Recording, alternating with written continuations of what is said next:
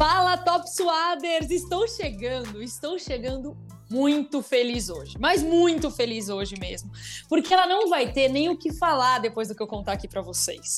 Só para vocês entenderem, não estamos de novo com o trio por aqui. Giovana não pôde gravar nesse horário que estamos gravando e a nossa convidada precisava desse horário. Então, a gente deu um jeito por aqui. Estamos eu e ela para variar, Mariana Spinelli. Estou falando desse jeito, mas é o seguinte, ela não vai ter não vai ter como responder sobre isso tentando ser grossa comigo por aqui, tentando me esnobar. Sabe por quê? Eu ganhei hoje, gente. Eu ganhei de Mariana Spinelli uma Friendship Bracelet. Se você não sabe o que é, são as pulseirinhas que os fãs da Taylor Swift trocam entre eles nos shows. E a Mariana me deu uma pulseirinha da amizade hoje escrito top suado. Vou publicar nas minhas redes sociais porque eu achei uma graça. Ela nem vai poder falar que me odeia quando abrir o microfone para dar oi para vocês hoje. Mariana, eu amei meu presente. Não tem nem como você falar que você não me ama. Natasha, eu fui ameaçada. É por isso que eu fiz a pulseira para você. Ah, você acha que eu pensei? Falei, que delícia, eu amo a Natasha, de pau. vamos trabalhar com ela. eu fui ameaçada. Mas bora então, Top Swaders, porque hoje, Natasha, a gente vai ter que se comportar e fingir que a gente se ama, não pelo, pelo, pela pulseirinha, mas porque temos convidada. E temos uma convidada, a senhora Bruninha, nascida no 16 de junho de 2002, certo? Que já jogou, já, ó, essa aí é uma informação importante para vocês. Eu carreguei Bruninha no colo quando ela era um pequeno neném no Bola de Prata, ganhando o prêmio, e ela ainda não era toda essa campeã da Liga Norte-Americana, ela ainda era uma criança conhecendo o mundo. Hoje Bruninha comemora então o título da NWSL que ela defende o Gotham, foi campeã num jogo que tem muitos aspectos importantes para a história do futebol feminino, para a história da carreira da Bruninha. Bruninha estava na Copa do Mundo, Lateral direita, jogadora polivalente, que tem muita. Eu acho que muita expectativa em cima dela também. Estou falando aqui na terceira pessoa, mas é para você, tá, Bruninho? Muita expectativa do que você pode ainda evoluir, apresentar e vestir a camisa de clube, mas também de seleção brasileira, independentemente de onde você estiver.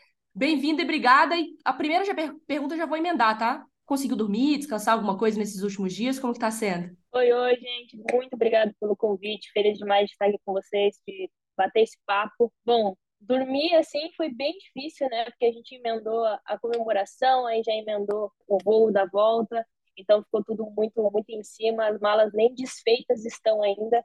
Mas estou muito feliz de estar aqui conversando com, com vocês e a Mari pode, pode dizer realmente, porque ela me viu na, nas primeiras conquistas ali como profissional, né? Porque antes eu ganhei muitas coisas, mas era como base. E as minhas primeiras conquistas em 2021, que foi o Bola de Prata realmente que estava apresentando, eu lembro muito bem daquele evento. Foi um momento marcante para mim na minha carreira. Estou muito feliz de, de, ver que você faz parte, a gente tem esse contato, que é, é muito legal, muito, muito legal de ver a, a trajetória completa. Bruninha, para a gente começar então o nosso papo, você nem vai desfazer mala no geral, né? Porque daqui a pouco você vem para o Brasil também, porque tem um período com a seleção brasileira, você está convocado. Que dia que você vem para o Brasil? A gente está gravando isso para quem está ouvindo numa terça-feira, dia 14, né? Agora tem os compromissos, tem três jogos aqui no Brasil. Quanto que você chega? Então, a gente é, poderia ser liberado logo, logo na, na sequência, né? Depois da volta, mas a gente ainda tem alguns compromissos com o clube, ainda tem que fazer alguns exames pós-temporada, né? O fim de temporada só para é, comparação de começo e fim, é, algumas reuniões, claro, feedbacks, é, conversas com treinadores, auxiliar, enfim, com o staff inteiro, é, ajustes também para ano que vem, com o que vai ser as primeiras informações e expectativas, e aí depois disso sim é, retornar ao Brasil, meu voo está marcado para dia 17, mas como é uma longa viagem, eu chego só no dia 18, mas dia 18 eu já tô, já tô, já tô no Brasil. E aí, logo, logo depois já tem a convocação, como você falou. Bruninha, antes da gente entrar um pouco mais a fundo nessa questão da seleção brasileira, primeiro, parabéns, parabéns pelo título, muito bacana, é muito legal é, ver a alegria de vocês. O que eu queria que você me explicasse é, se a gente olhar para o que foi a temporada passada, para essa temporada, eu queria que você trouxesse para mim, do seu ponto de vista, o que, foi crucial, quais foram as, as, grandes mudanças que você percebeu dentro do elenco para que vocês saíssem de uma temporada um tanto quanto frustrada da temporada passada, claro, para essa onde vocês ganham um título? Acho que a primeira mudança de chave para a gente foi justamente isso que você falou sobre a frustração, né? Eu, eu, pude pegar, eu peguei quatro jogos só na temporada passada, porque eu já cheguei, já era muito tarde, já era depois da, do Campeonato Mundial Sub-20. E aí cheguei, claro, para mim foi positivo na questão de, de sentir o ambiente, não ficar tanto tempo, poder voltar para casa, curtir um pouco das férias e daí voltar assim, para começar a temporada. Mas o que eu senti logo de começo foi a união das meninas, o quanto elas estavam unidas e por mais que fosse os últimos jogos e já não tivesse possibilidades nenhuma de classificação, elas estavam juntas para porque elas sabiam que tinham fãs, tinham pessoas que estavam torcendo, torcedores estavam no estádio, e essa foi uma das coisas que mais me surpreendeu, porque no último jogo que eu estreiei, último jogo do ano, tinha muita gente no estádio, tipo, para acompanhar, independente se a gente estava classificado ou não, era na boa e na ruim ali. E eu acho que o que marcou mesmo foi a frustração, sabe? A galera, a galera é, esse ano, tipo, acho que estava esgotado de porque foi a primeira vez que a gente passou para as quartas, primeira vez que passou para a semi, primeira vez que chegou na final, primeira vez que foi campeão. Então, foi primeira vez de tudo e a gente queria pelo menos sentir o gostinho de estar nos playoffs, de trazer um pouco mais de alegria pro, pro torcedor, é, mostrar o quanto a gente podia chegar. Então acho que foi isso, é, esse sentimento de frustração ficou tão forte na gente que esse ano a gente queria fazer uma coisa totalmente diferente, avançar pelo menos, sabe, mostrar o quanto a gente tinha capacidade de estar, tá, de estar tá, pelo menos nos playoffs, mas a gente superou isso ainda. É, é, muito louco, porque quando a gente fala, tipo, às vezes de ganhar casca, de ganhar cancha, assim, eu acho que passa muito por isso, né? Você, na hora ali da frustração, tudo bem que você não faz parte da campanha inteira, mas você chega naquele contexto que alguma coisa já aconteceu no clube, né? E aí é participar dessa mudança de transformar tudo isso no fim do ano, com, com no fim da temporada, com uma taça. Eu queria que agora você entrasse um pouquinho no seu estilo de jogo, porque eu encontrei com a Ari, que, tava, que obviamente joga aí no, no futebol também, na NWSL.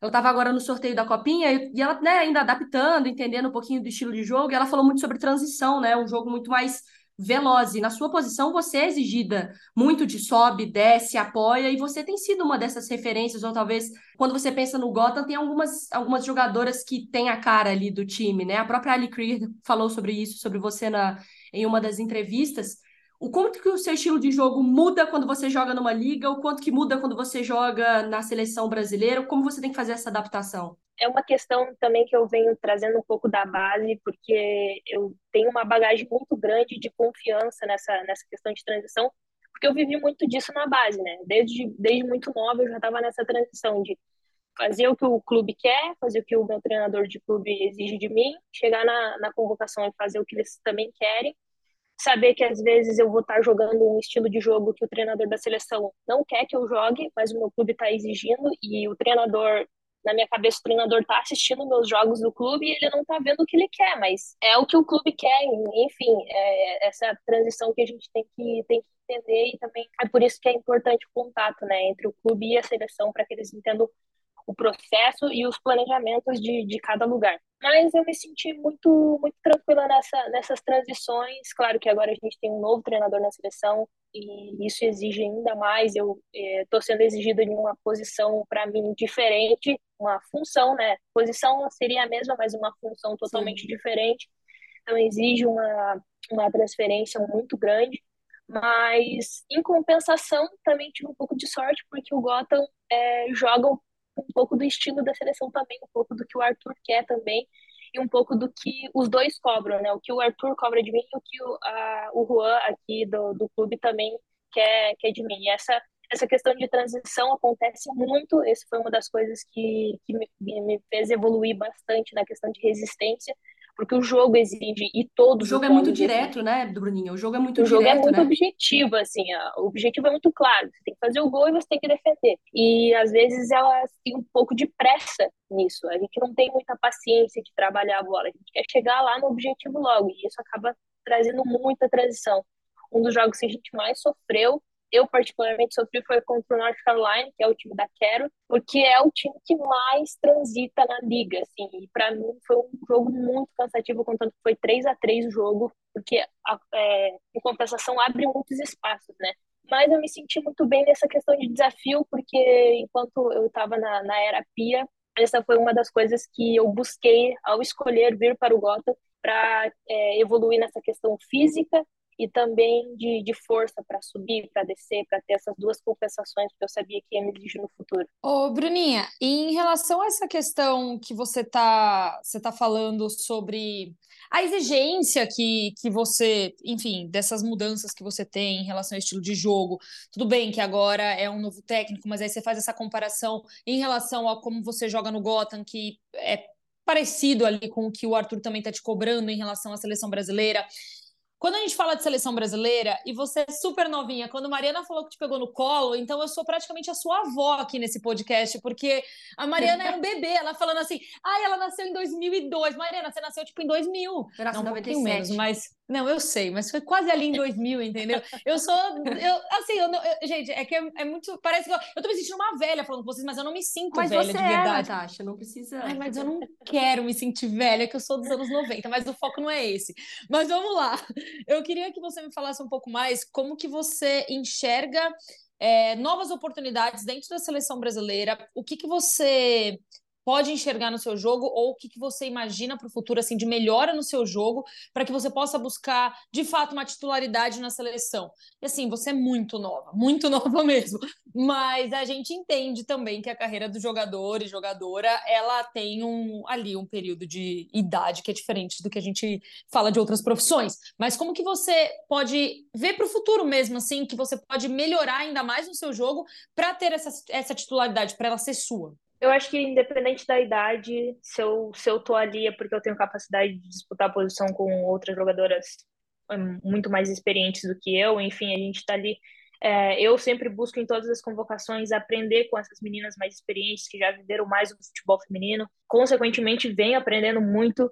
Então, para mim é algo que é muito positivamente profissionalmente eu acho que, assim, no meu estilo de jogo, é, eu ainda tenho muito a melhorar. O que eu sinto de mim é defensivamente, preciso ser um pouco mais consistente defensivamente. É, tive épocas da minha carreira onde eu só defendia muito e outras que eu só atacava muito. E eu tô sempre buscando esse equilíbrio, né? Acho que isso é o melhor da, da seleção, é você é, buscar a sua melhor versão nessas, nessas duas questões.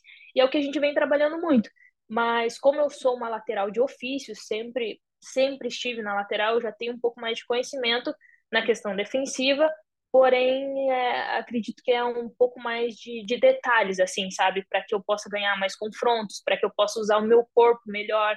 É, eu tinha muita dificuldade em usar o meu corpo na em algumas jogadas, sabe, por mais que eu seja um pouco mais é, não tenha não tenha um físico muito forte, eu posso usar o meu corpo de uma maneira que eu possa receber uma falta ou que eu possa proteger a bola, enfim, são coisas que eu acho que, na minha opinião, eu podia melhorar, são coisas que eu venho sendo cobrada por isso, e eu sei que eu posso usar de uma maneira melhor e, e positivo para mim.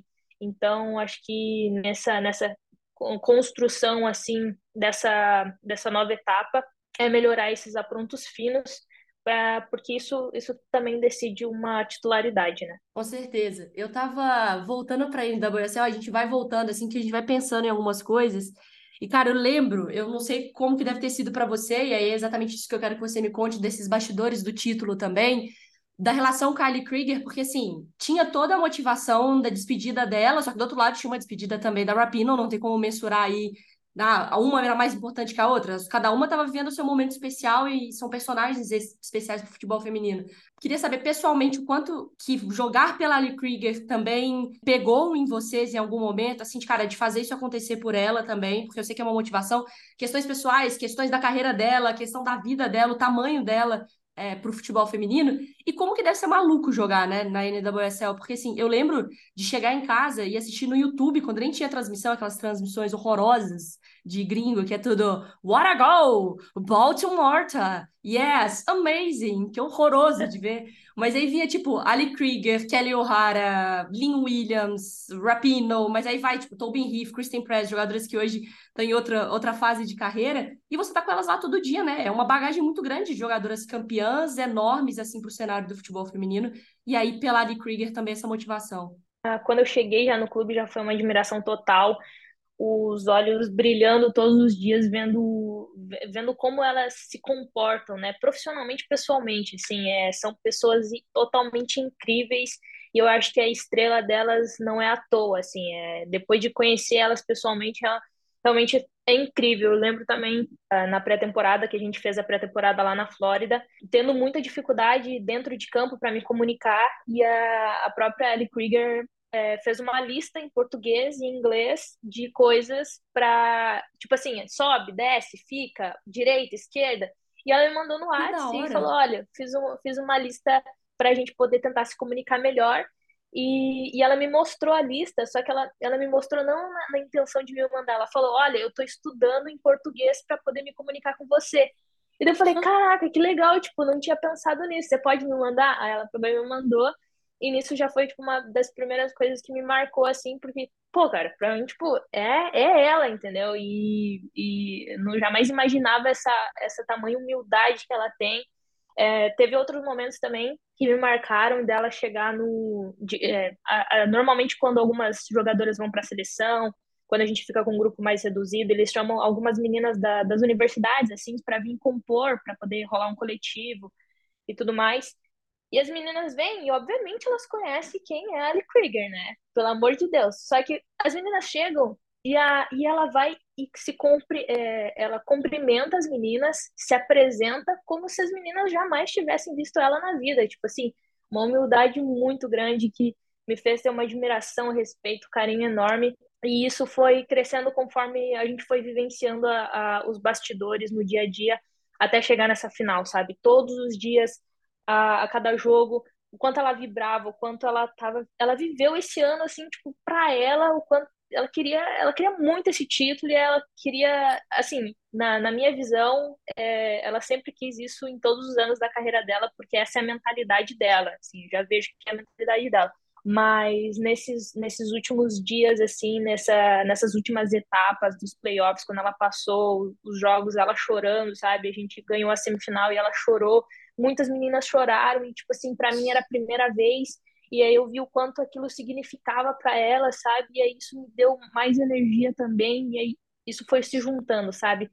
E a gente é um time que do nosso controle a gente se reúne fica todo mundo uma reunião com, com o staff com a comissão a gente tira todo mundo da sala fica só as atletas e a gente organiza e volta. E ela sempre demonstrou isso então é, não só ela, como as outras, as outras atletas, mas eu estou especificando ela porque foi, foi o último, último jogo, né, a última partida, e eu estava muito feliz de estar ali, de participar, de fazer parte disso, dessa despedida. Já tá falando inglês? Assim, ó, mais ou menos. É, a gente pede um café, a gente consegue pedir um tá. café, tá. consegue dar um bom dia. Não, Já consegue se comunicar dia, dentro de campo. Não, e consegue se comunicar dentro de campo. Tá exato. Ótimo, olha lá. Olha lá. a gente vai evoluindo. Não, com certeza. Para trabalhar um pouquinho a sua confusão mental, agora em inglês, não brincadeira. É... Então, eu vou voltar a falar de seleção brasileira é, para você ficar indo e vindo, entendeu? São vários assuntos. Primeiro você responde clube, seleção, clube, seleção, seleção, clube, e a gente fica nessa confusão toda. Mas eu queria que você falasse um pouquinho para mim quais são as suas primeiras impressões em relação ao Arthur Elias e o que, que você sentiu de diferença do que vinha sendo feito no trabalho anterior para o tra trabalho que está começando, né? Praticamente, começando mesmo, de fato, né? Começando agora com o Arthur Elias. A gente só teve duas convocações, né, até agora, mas obviamente a gente observa muitas coisas. E ele tem sido demonstrado um cara, assim, eu não conhecia ele como pessoa, né, só vi o trabalho dele de longe, também não, é, poucas vezes eu acho que eu conversei com as, com as atletas sobre ele, é, as atletas pouco que falavam, admiravam muito ele, e me senti muito leve, muito aberta, assim, questão de, de troca, de conversa, do, de qualquer coisa o que eu também veio conversar comigo logo no começo, a gente teve uma conversa super descontraída, isso, isso foi super, fez um diferencial enorme. É, dentro da convocação também está sendo super leve, as, é, as, as atletas escolhidas também estão agregando muito, porque está ficando um ambiente bem legal, bem descontraído, bem divertido. É, sobre a questão de jogo, a diferença é que formação, né? A gente jogou mais com linha de cinco atrás agora, usando mais três zagueiras. Então, isso, obviamente, já já estava bem claro que é o, um dos principais. Acho que a única vez que a gente jogou com linha de cinco foi na, na finalíssima, né, com a Pia. Não, não lembro de outro momento que a gente fez isso, mas tem sido, tem sido bem bom, assim. Acho que para minha posição me sinto me sinto bem segura, posso chegar um pouco mais perto do gol, que eu gosto de atacar também. Dá, dá para ver, conforme vai passando as convocações, que ele está testando algumas atletas, está vendo é, algumas posições, quem se encaixa em mais de uma posição, quem é melhor ficar só em uma. Então a gente ainda está tá se descobrindo, se conhecendo nessa questão. É, e na linha de cinco lá da finalíssima era muito mais com o propósito defensivo, necessariamente, assim, de muito mais de conter a Inglaterra, né? Que até vocês fizeram muito bem durante o início ali do, do jogo. Enfim, a gente quase faleceu aqui, eu estava nos comentários do jogo.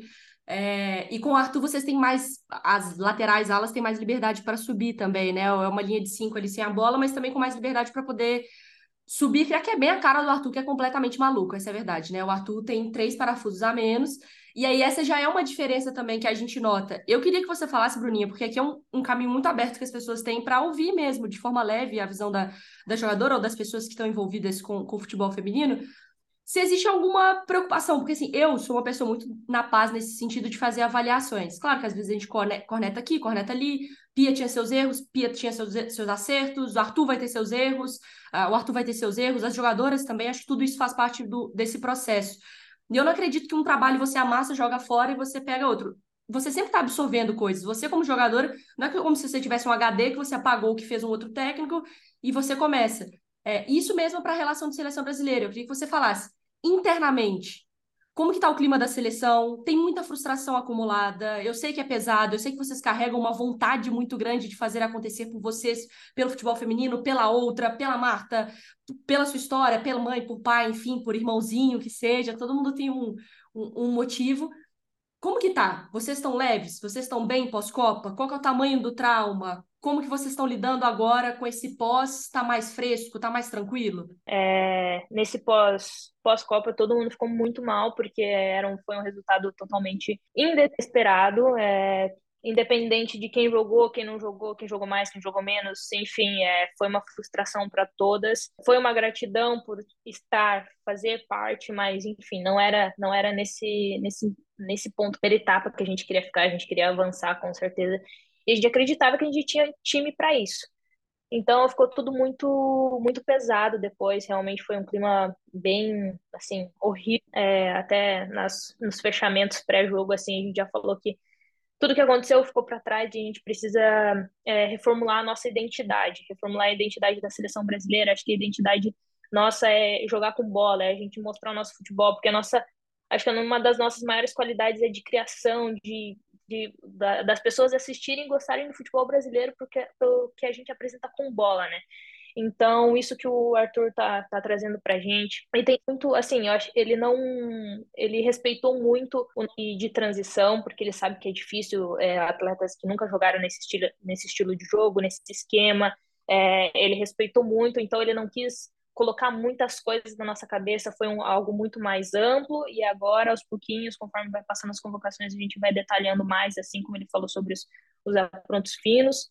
Mas nesse momento a gente está muito leve, está tá feliz com o que a gente está evoluindo, também preocupadas e dedicadas em entregar para ele o trabalho que ele quer, porque a gente sabe que ele é um grande treinador, é um, um treinador com história é, muito vencedora e é o que a gente quer trazer para a seleção brasileira. A gente também quer vencer aqui na seleção, assim como ele também, né? Ele quer vencer onde, onde ele, por onde ele passar. A gente teve um resultado positivo contra o Canadá, outro negativo. São coisas que a gente vai ir acertando. É, enfim, é o, é o futebol, é o jogo, diversidades, campo, gramado, tempo, enfim, isso não é desculpa. Bruninha, o que eu queria saber de você é o seguinte: é em relação a, ao futebol brasileiro. Eu queria, eu queria que você me falasse em relação ao nível do futebol brasileiro comparando ligas assim, eu tô falando de qualidade, é porque eu sei que aqui é diferente até a forma que o campeonato é estruturado, mas quando a gente pensa de futebol jogado mesmo hoje, o futebol brasileiro e comparado ao que você vive hoje fora do país, você acha que teria uma competitividade? Por exemplo, a gente conseguiria ter uma competitividade é, num nível onde o futebol brasileiro poderia bater de frente com time, com times é, da Liga Americana, por exemplo? Eu acho que sim, eu acho que não. É, depende, é, depende do ponto de vista. Eu acho que a gente com bola no, no Brasil agora está evoluindo muito mais. Só que, como eu falei, é, aqui é um, um, jogo muito de transição, é um jogo totalmente que exige muito fisicamente. Eu não sei se o Brasil ainda está preparado para um jogo como esse, tão rápido, tão forte, tão físico, sabe? Mas eu vejo que o futebol feminino tem evoluído bastante nessa questão de competitividade e talvez bateria de frente, sim, com, com os times aqui. É, seria interessante se tivesse um campeonato que a gente pudesse é, ter um pouquinho de noção, ver um pouco, ter essa experiência de como que a gente está, né? Como que o futebol brasileiro está. Talvez sim, mas eu acho que aqui, é, em compensação, em comparação com o que eu já vivi, é, é um futebol muito rápido, muito físico, que exige muito. Então, talvez aqui ainda um pouco acima do, do que o Brasil. E como que a gente faz para pensar assim, em renovar a base, porque assim, querendo ou não, eu já vejo, e aí você pode me corrigir, eu acho que é uma questão de, de, de visão de mundo. A NWSL, ela, por um tempo, ela sempre foi a principal liga, né? Porque poucos na Europa, aqui no Brasil, não tinham um campeonato nacional tão desenvolvido. A André Salvo estava aqui agora na redação, inclusive, também gravando. Ela falou, cara, é, em termos de cuidado com a liga, eu nunca tinha visto isso. E olha que ela estava jogando na Roma, né? Jogou, uhum. obviamente, no Barcelona, enfim. É, o tratamento eu sei que é diferente, fechou um contrato absurdo agora também de transmissões. A ESPN vai transmitir a NWSL ano que vem também, fechou um contrato gigantesco. Mas eu acho que a NWSL ela começa a já dar uma olhada também para a Europa, olhando falando: opa, tem alguma coisa acontecendo lá, porque tem novas escolas de futebol feminino também acordando e com a cultura europeia que é muito vencedora, claro que carrega do masculino e traz para o feminino todo esse formato de talvez ler o futebol, não necessariamente de tratar o futebol, né? É um pouco diferente. A gente ainda, porque a minha preocupação é, beleza, tem uma geração chegando. A gente precisa ganhar uma Copa. A gente quer ganhar uma Copa, quer ganhar um, uma Olimpíada, que seja. Mas a gente vai ter que dar três passos enquanto todo mundo tá dando um, sabe? A gente vai ter que tentar ainda correr um pouquinho atrás. A gente tem capacidade com o material humano que a gente cria hoje de bater de frente a Liga Norte-Americana, os Estados Unidos já ter também caído nas oitavas agora da Copa, já é um sinal de que, opa, talvez o movimento europeu ali já seja talvez o principal foco de todas as jogadoras a partir de agora? Claro, eu acho que é, esse desenvolvimento aqui da Liga é muito forte, também me surpreendeu muito, eu nunca vi nada igual em comparação a isso. É, mas também chegaram atletas é, que estavam na Europa, né? Então a gente pôde conversar um pouco sobre isso e elas também se surpreenderam muito. Então, apesar de é, Esther, que foi campeã do mundo, agora com a Espanha, chegou aqui se surpreendendo muito com ela até comparou, né? Desculpa te interromper, ela até comparou com o Real Madrid, né? Coisa que ela não tinha, que ela não via lá de suporte que ela tem agora, né? Tudo, tudo. Ela comparou com muitas coisas, assim, é, não, não vou entrar em detalhes, porque acho que não cabe a mim, né? Mais, mais uma opinião dela. Mas em questões positivas, assim, ela falou muito bem da, das coisas aqui, é, a minha visão também foi super positiva na, nessa questão. E eu também vejo um pouco das, das atletas, sabe? A mentalidade individual que as atletas têm para jogar aqui, porque elas sabem que é uma exigência muito grande. Não é à toa que você olha a, o porte físico de todas as jogadoras e elas estão todas muito bem. E eu não, não vejo nutricionista dentro do, do meu clube porque a, a, a, disciplina alimentar é totalmente individual de cada atleta. Elas aprendem desde o começo que elas é, precisam ou não para estar bem pré e pós-jogo, enfim, a recuperação totalmente individual, sabe? Ninguém precisa ser chamado, todo mundo vai atrás disso. Isso é uma construção que faz a diferença, porque a, a liga ela traz muitos benefícios, mas ela também exige muito das atletas de entregar bom, bons resultados para que a liga cresça. E eu acho que a NWSL se sente um pouco ameaçado é, nessa questão da Europa, porque são, são, são lugares que estão crescendo muito, são, são ligas que estão evoluindo, e isso é muito bom para o futebol feminino, porque causa competitividade, a gente eu particularmente esperava, imaginava que os Estados Unidos fosse avançar um pouco mais do que avançou na Copa e acabou caindo, então, tipo, isso mostra o quanto tá, tá diferente, o quanto a gente tem possibilidades, não só porque esses times estão talvez é, ficando para trás, mas entre aspas, né? Mas porque a gente tem qualidade mesmo, a gente só precisa trabalhar firme, a gente só precisa é, não economizar no que a gente tiver, sabe? O que a gente tiver de gás, o que a gente tiver de apoio, o que a gente tiver de, é, enfim, rendimentos para depositar no futebol feminino, é isso que a gente precisa, sem, sem ficar, é, ah, será? Ah, não vou investir porque talvez a gente nem chegue. Ah, não, não a gente a gente viu uma, um, um, tratamento totalmente diferente nessa Copa. Eu particularmente gostei, fiquei muito feliz com a evolução.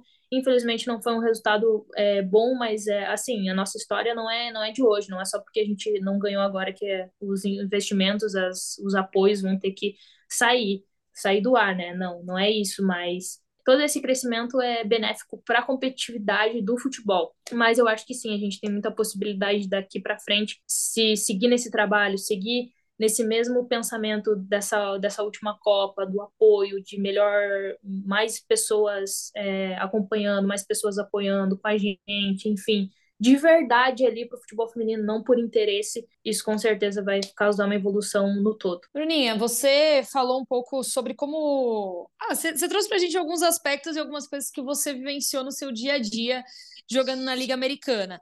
A gente está uhum. falando é, dessa evolução também do futebol feminino e do quanto cresceu nos últimos anos e o quanto ainda tem para crescer, mas o quanto mudou do que já foi um dia e o quanto a visibilidade em cima do futebol feminino ela cresceu também. E aí, com isso, a gente também para para analisar diversas coisas dentro dentro do futebol feminino e a gente sabe o quanto diversas jogadoras nos Estados Unidos elas tiveram e foram, ou são, na verdade ainda, engajadas, por exemplo, em causas sociais, em diversas outras coisas também. E eu queria que você me falasse um pouco sobre como que você enxerga essa sua responsabilidade com o futuro. E assim, você hoje ser uma pessoa que outras garotas olham e tem como exemplo? Como que você analisa toda essa responsabilidade que você, que você tem nesse papel hoje de figura pública, atleta, figura pública, é, enfim, com toda a exposição que hoje tem em cima, não só do futebol feminino, mas de, um, de uma forma geral, em cima da pessoa que você é. É, como que você lida com isso e o que, que você imagina que você possa ajudar ou melhorar ô, ô, em relação a tudo isso? E vou aproveitar e, e emendar junto, porque essa ideia de responsabilidade, porque eu tenho visto, e aqui a gente não tem problema nenhum em falar, muitas broncas das jogadoras com vários pontos, e eu acho isso animal, assim. É, a Bruni outro dia fez um story elogiando transmissão de, de, da concorrência do canal Gold, não tem problema nenhum falar, assim, tem que valorizar, tá todo mundo muito no, no mesmo trampo. A gente tem visto outras Mari, jogadoras... tá tudo bem, na temporada que vem ela vai elogiar a gente, quem vai estar tá transmitindo ela vai ser a gente, entendeu? Eu espero, então tá tudo certo, gostei de saber. Eu espero. Depois vem um story me xingando, mas o que eu ia falar é vocês têm se posicionado e cobrado também um, um, certo profissionalismo. Eu acho que quando às vezes a visibilidade ela não vem por livre espontânea vontade do mercado, porque é claro que envolve muitas coisas, né? Vocês têm assumido isso cada vez mais. Eu acho que essa era uma questão que quem acompanha futebol feminino há muito tempo também pedia, falar, cara, se posicionem, tomem coragem. É claro que às vezes por um motivo ou outro, cara, não sei se eu vou perder aqui, já é muito difícil, talvez eu tenha que jogar o jogo até eu poder ter força para poder falar. Eu sei como as coisas funcionam, às vezes em bastidor, mas vocês têm tomado coragem para dar bronca, para pedir, para se unirem? O quanto que também isso é importante na mudança do futebol feminino como um todo, assim, né? Claro, eu acho que a, a voz de todas é a que, é, é que vem mais forte, né? Porque a gente tem pessoas, referências, a gente tem atletas que, que estão mais à frente, assim, que às vezes responde pelo grupo, é, que precisa tomar algumas decisões, enfim mas eu acho que quando todo mundo se junta, quando é, todo mundo fica num propósito só de a, ah, a gente precisa evoluir, a gente quer evoluir, a gente precisa dessa força de todo o grupo para que isso aconteça.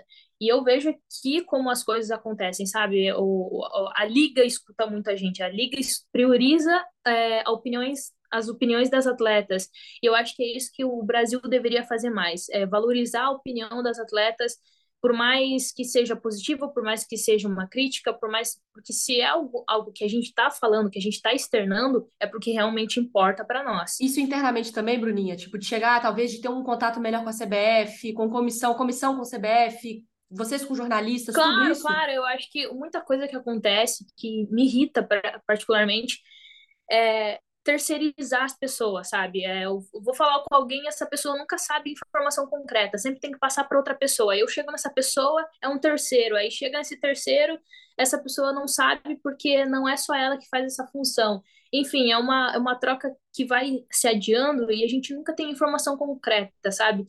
E aqui na Liga eu vejo quanto o mais, o mais claro possível que eles possam ser com a gente, eles são, e isso faz total diferença, porque a gente sabe onde a gente tem que estar, a gente sabe o que, que a gente tem que cumprir, a gente sabe o que a gente tem que fazer, a gente sabe o que, que a gente está recebendo por isso, o que, que a gente não vai receber por isso.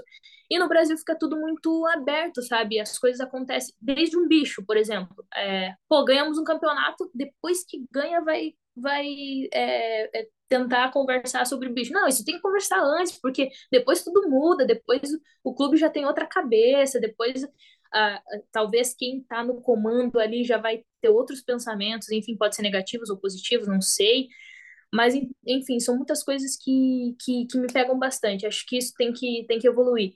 E a nossa posição de atleta, eu falo particularmente por mim, que eu me sinto às vezes muito insegura de, de postar muitas coisas publicamente, sabe? Porque a gente sabe que a mídia hoje critica, pode te levar ao céu, quando pode te levar lá embaixo, enfim, são muitas coisas que têm que ser muito bem pensadas para a gente se posicionar externamente. Acho que quando a gente consegue chegar direto ao ponto, direto à raiz, a gente não precisa publicar, a gente não precisa fazer nada, mas se essas pessoas nos ajudem a resolver os problemas internos, né? Quando chega nesse momento de externar, é porque a gente não conseguiu resolver internamente e a gente precisa de uma força maior do público, da mídia, das pessoas saberem o que está acontecendo, porque às vezes colocam muito na, nas costas das atletas, do porquê que não está rendendo, do porquê não está acontecendo tal coisa, mas não, não, não tá rolando uma ajuda por trás, entendeu? Então, isso é uma coisa que, que eu, particularmente, quando eu me sinto segura, quando eu sinto que é algo que é necessário, principalmente a questão de, de não só ficar exigindo coisas, mas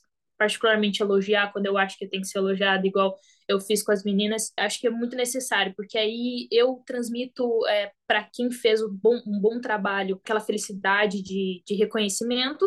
E as pessoas que estão vendo os stories, estão vendo as postagens, estão vendo esse, esse vídeo, vão automaticamente trabalhar para que sejam assim também, que sejam é, usem mais qualidade para fazer as coisas. Dando exemplo pelo lado positivo, né? Não pelo lado da, às vezes, do mostrando o negativo, mas valorizando o positivo, né? Exato, exato. Acho que o negativo legal é, o negativo é, é mais interno, sabe? A gente uhum. precisa é, resolver internamente, mas se, é, como eu falei, se foi passado externamente é porque realmente as coisas não se resolveram da maneira que deveria. É, e eu acho muito legal isso também, assim, a gente já vai encerrar, eu tenho duas perguntas muito rápidas para você, para você responder de bate pronto, mas uhum. porque também a, a, é legal porque vai ser uma relação diferente para vocês também, né? De a crítica vai fazer parte. A gente tem um mina de passe aqui e vai ter dia que vai estar tá bravo, e vai ter dia que a Natasha vai ter que te criticar por um erro, eu vou ter que te criticar, mas dentro do respeito e dentro do. É legal como também vocês vão ganhar mais elementos, né? Porque a vida do jogador é todo mundo falando sobre ele o tempo inteiro, né? Ou sobre ela. É sempre, Sim. ou é a crítica ou é o elogio, ou é onde tem que melhorar, onde. No fim das contas, vocês estão no holofote. Eu posso falar aqui de boa, eu meto palma, eu pego minhas coisas e vou embora, e meu trabalho não era esse, né? Uhum. Então, é, é, vai ser diferente para vocês também terem que lidar com quem exagera, com quem não exagera, com quem está dentro do profissional. Acho que deve ser bizarro de carregar psicologicamente tudo isso. Para a gente fechar, você está com a medalha? Está com alguma coisa para a gente dar uma olhada? Tô, tô aqui, sim. Que animal. Porra, bonitona, hein? Tá aqui, ó. Aqui atrás. Quando você Mas fecha o olho. Quando você fecha o olho, assim, qual que é o primeiro momento que vem na sua cabeça dessa noite? Cara erguendo o troféu do lado da Krieger.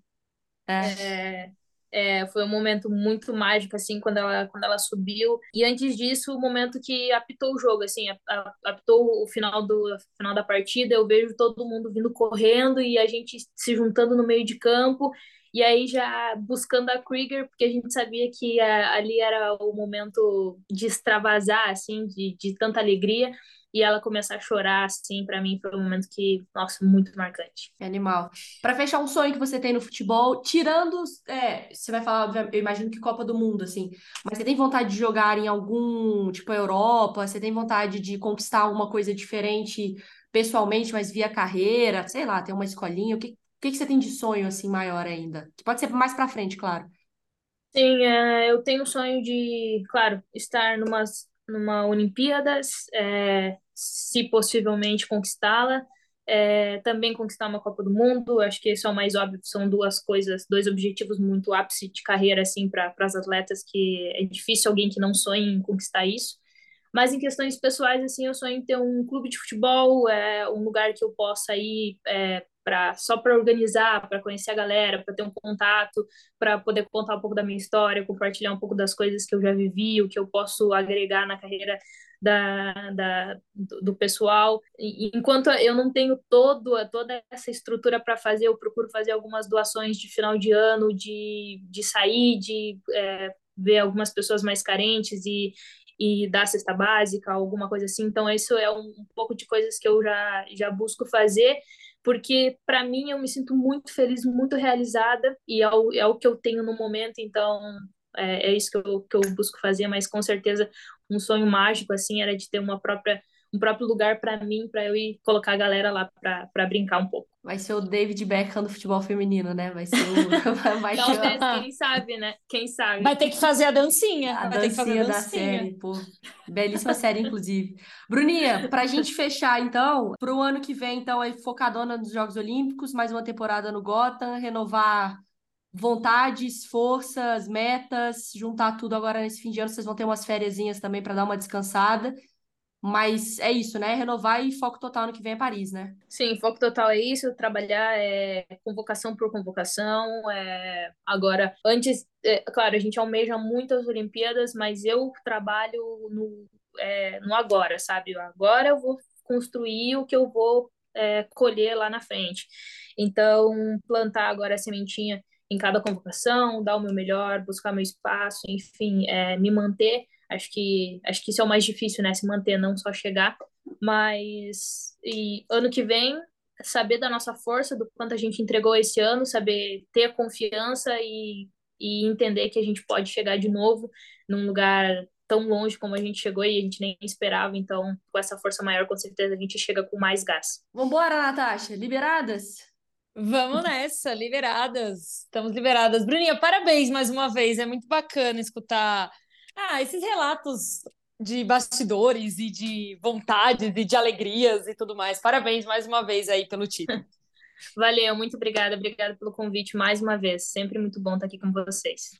Boa, Bruninha, que ano que vem estará também na ESPN, na NWSL. Estará, estaremos acompanhando também a seleção nas nossas programações. Beijo, Bruninha. Bom descanso. Boa data FIFA, mas depois um bom descanso de férias também, tá? Valeu. Vejo vocês em São Paulo ou não? Sim, estarei, estarei. Ai. Estarei então, lá enchendo então, o saco de vocês na zona mista. Fiquem tranquilos. Então fechou. Valeu. Beijo, Beijão. gente.